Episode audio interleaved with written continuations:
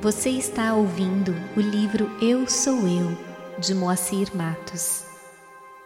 E continuamos a leitura do capítulo 1, Tempo Perdido, Vida Perdida. Um amigo brasileiro convidado por Saibaba para uma entrevista, junto com um grupo de outro país, ouviu dele, do próprio Saibaba, de inesperado, a seguinte frase você está perdendo tempo. O amigo não entendeu bem em que ele estaria perdendo tempo e o que deveria fazer. Ao final da entrevista, quando as pessoas já estavam se retirando da sala, ele, o amigo, passando perto de Saibaba e aproveitando o ensejo, perguntou-lhe: Mas, Swami, o que devo fazer? E Saibaba lhe respondeu simplesmente: Qualquer coisa qualquer coisa. Percebemos aí a grandiosidade do ensinamento. Estamos sempre a esperar por oportunidades para realizar algo de grande vulto, grandes obras, e nos esquecemos de que é nas pequenas coisas, nas pequenas ações, no colocar o coração em tudo que fazemos, com qualidade, com dedicação, com espírito de fraternidade pensando sempre na utilidade do que realizamos em termos de benefício coletivo, sem egoísmo, conscientes de que o autor é Deus, ou o Atma, o princípio divino, manifestado em cada um, que estaremos realizando o verdadeiro serviço e seguindo o real caminho espiritual. Como diz Jesus, porque onde estiver vosso tesouro, aí estará também vosso coração. Diante da pergunta sobre como se pode realizar serviço e onde, Saibaba responde: Com fé, entrega e autoconfiança, cada segundo de tua vida é uma oportunidade para realizá-lo. Consiste de uma atitude, um estilo de vida uma disponibilidade que funciona como os caixas automáticos durante as 24 horas dos 365 dias. E para o nosso amigo, Saibaba simplesmente disse: qualquer coisa, qualquer coisa. Qualquer coisa que façamos no dia a dia de nossas vidas, por menor que nos pareça ser, feita com qualidade, com devoção, com sentido de renúncia aos próprios frutos, com espírito de excelência, vivenciando-a no íntimo do coração, com a consciência voltada para o bem comum, constitui um serviço ao próximo, constitui um serviço em nosso próprio bem, em nosso aprimoramento espiritual.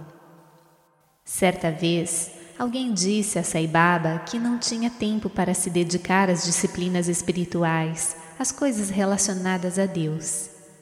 E Saibaba respondeu que Deus compreende todo instante. Deus é a única realidade em todos os momentos da vida. Como não ter tempo de se dedicar àquele que é a única realidade em todas as nossas atividades, em toda a nossa vida? E em todos os instantes. Tudo depende de como realizamos as tarefas que nos cabem no nosso dia a dia e certamente o tipo de tarefa que escolhemos. E citando ainda Saibaba dentre muitas mensagens sobre o tema.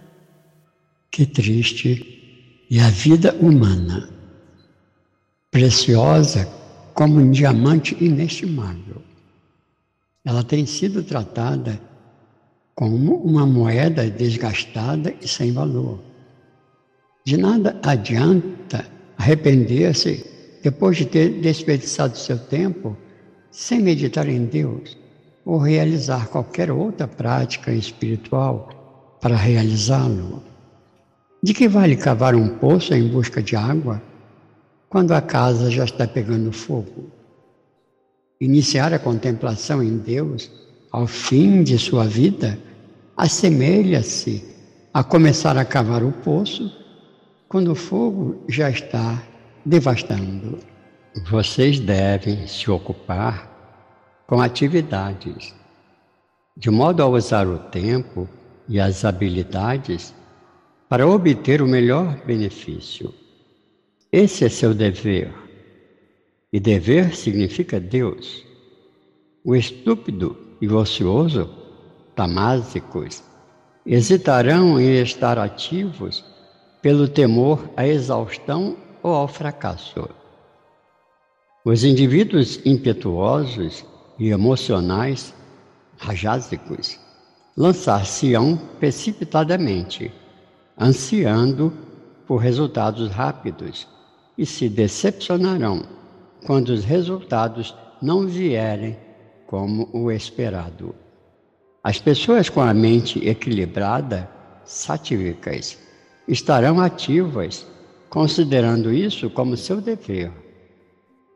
Sucesso e fracasso não perturbarão sua equanimidade. Os devotos se dedicarão à atividade como uma forma de adorar Deus. Eles oferecem os frutos de seus esforços a Deus, pois sabem que são apenas instrumentos em suas mãos. Ressaltando que, segundo a cultura védica, o universo se manifesta segundo os gunas, que correspondem às qualidades da matéria. E são os gunas que caracterizam o universo e tudo o que nele existe. E tais qualidades compreendem rajas, a paixão, acentuado desejo, inquietação, atividade não iluminada. Tamas, o sono demasiado, a escuridão, a ignorância, a estagnação, inércia. E sattva, a pureza, a luz, sabedoria, felicidade e harmonia. Assim, Rajas é a árvore que produz o fruto chamado dor. Tamas produz a ignorância e Sattva produz a harmonia. Busca-se, portanto, o equilíbrio entre Rajas e Tamas, chegando-se a Sattva, o equilíbrio, a harmonia. E isto se dá também com relação aos alimentos procurando se equilibrar os alimentos rajásicos com os tamásicos e procurando, dentro do possível, nos alimentar com os alimentos sáttvicos. Conceito similar existe na própria tradição do taoísmo, em que se procura o equilíbrio entre o yang e o yin. Mas vamos deixar que Sai Baba, com suas palavras recheadas de poesia e sabedoria, nos fale sobre os gunas. O divino brilha nos raios do sol. É Deus que revela aos olhos do homem a vastidão e a glória do mundo. A brancura e a suavidade da lua, que conferem paz aos homens, tem sua origem no divino. O universo, baseado na tríplice natureza do tempo e sustentado pela Trindade, Brahma, Vishnu e Maheshwara é permeado pelo divino na forma das três características da natureza, os três gunas, Sattva, Rajas e Tamas. Em suma, tudo no cosmos é de fato Brahman, o Absoluto.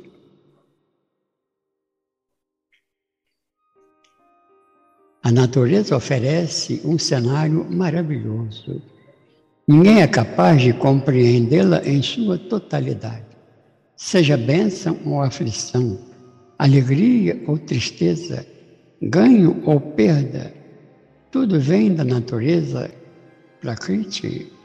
Ela governa o destino de todas as criaturas. Essa natureza é formada pelos três gunas.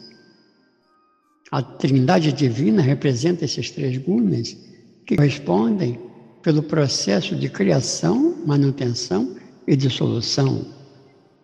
Todas as incontáveis experiências vividas no mundo surgem dos três gunas.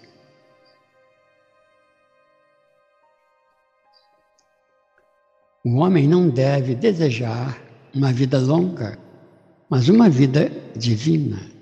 No cosmos, que é permeado pelo divino, o homem deve buscar antes de qualquer outra coisa, divinizar ou santificar sua vida, transcendendo os três gunas. E tais palavras nos lembram um fato deveras interessante ocorrido com uma amiga, presente em uma entrevista concedida por Sai Baba a um grupo de brasileiros. Ela estava usando um anel, sem muito valor, adquirido em uma loja de bijuterias. Sai Baba lhe pediu o anel, e bem diante dos olhos dela e de todos os presentes, dando um sopro no mesmo, transformou-o em um anel de ouro com três pedras preciosas, dizendo então à nossa amiga que quando ela perdesse as três pedras, isso seria sinal de que ela teria conseguido o que desejava espiritualmente. O interessante é que ela desejava perder as três pedras preciosas porque entendera o recado, a mensagem por trás das palavras dele. As três pedras significavam os três gunas, qualidades características da matéria. Assim, quando ela perdesse as três pedras ou quando perdesse o apego à matéria, teria conseguido satisfazer seus anseios espirituais. E vemos assim também que, mesmo as materializações realizadas por Sai Baba têm seu sentido espiritual, possuem uma mensagem por trás que deve ser percebida por quem as recebe. E ainda nos diz Swami, como ele também é carinhosamente tratado por aqueles que procuram seguir seus ensinamentos. Sejam gratos ao Senhor, que lhes deu o tempo, bem como as ações para preenchê-lo. Ele lhes deu o alimento, bem como a fome para saboreá-lo. Contudo, isso não os habilita a envolver-se indiscriminadamente na ação. Vocês usam uma tela para evitar os mosquitos e também se asseguram de que eles não se aprisionem dentro dela quando vão dormir. De forma semelhante, selecione os impulsos, os motivos e os estímulos que entram em suas mentes. Afastem da mente o degradante, o aviltante e o pernicioso. Reconheçam a elevada sabedoria das Escrituras, sabedoria apurada no cadinho da experiência. O lótus, nascido no lodo e na lama, cresce através da água e ergue-se acima dela ele não se deixa molhar, embora a água seja o elemento que lhe dá vida. Sejam como o lótus. Sai Baba está sempre a repetir. Não desperdicem tempo. Tempo significa Deus. Tempo perdido é vida perdida.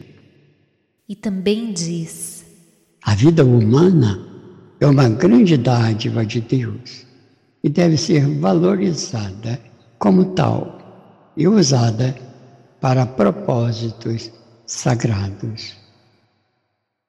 E aproveitando tais palavras de Sai Baba em termos de valorização da vida e de tudo em que somos agraciados a cada instante, vem-nos um caso bem interessante ocorrido com o aclamado poeta brasileiro Olavo Bilac e que muito nos ensina. O dono de um pequeno sítio, amigo do grande poeta Olavo Bilac, abordou-o na rua. Senhor Bilac, estou precisando vender o meu sítio, que o senhor bem conhece. O senhor pode redigir um anúncio para o jornal? Olavo Bilac apanhou o papel e escreveu: Vende-se encantadora propriedade onde cantam os pássaros ao amanhecer, com extenso arvoredo, cortada por cristalinas e marejantes águas de um ribeiro. A casa banhada pelo sol nascente oferece a sombra tranquila das tardes na varanda. Meses depois, topa o poeta com um homem e lhe pergunta se havia vendido o sítio. Nem penso mais nisso, disse o homem. Quando li o anúncio e percebi a maravilha que tinha, desisti imediatamente de vender aquele paraíso. Contudo, essa valorização não deve acontecer apenas em termos de propriedades ou bens materiais de um modo geral, mas com respeito a todas as bênçãos que temos recebido ao longo de nossas vidas.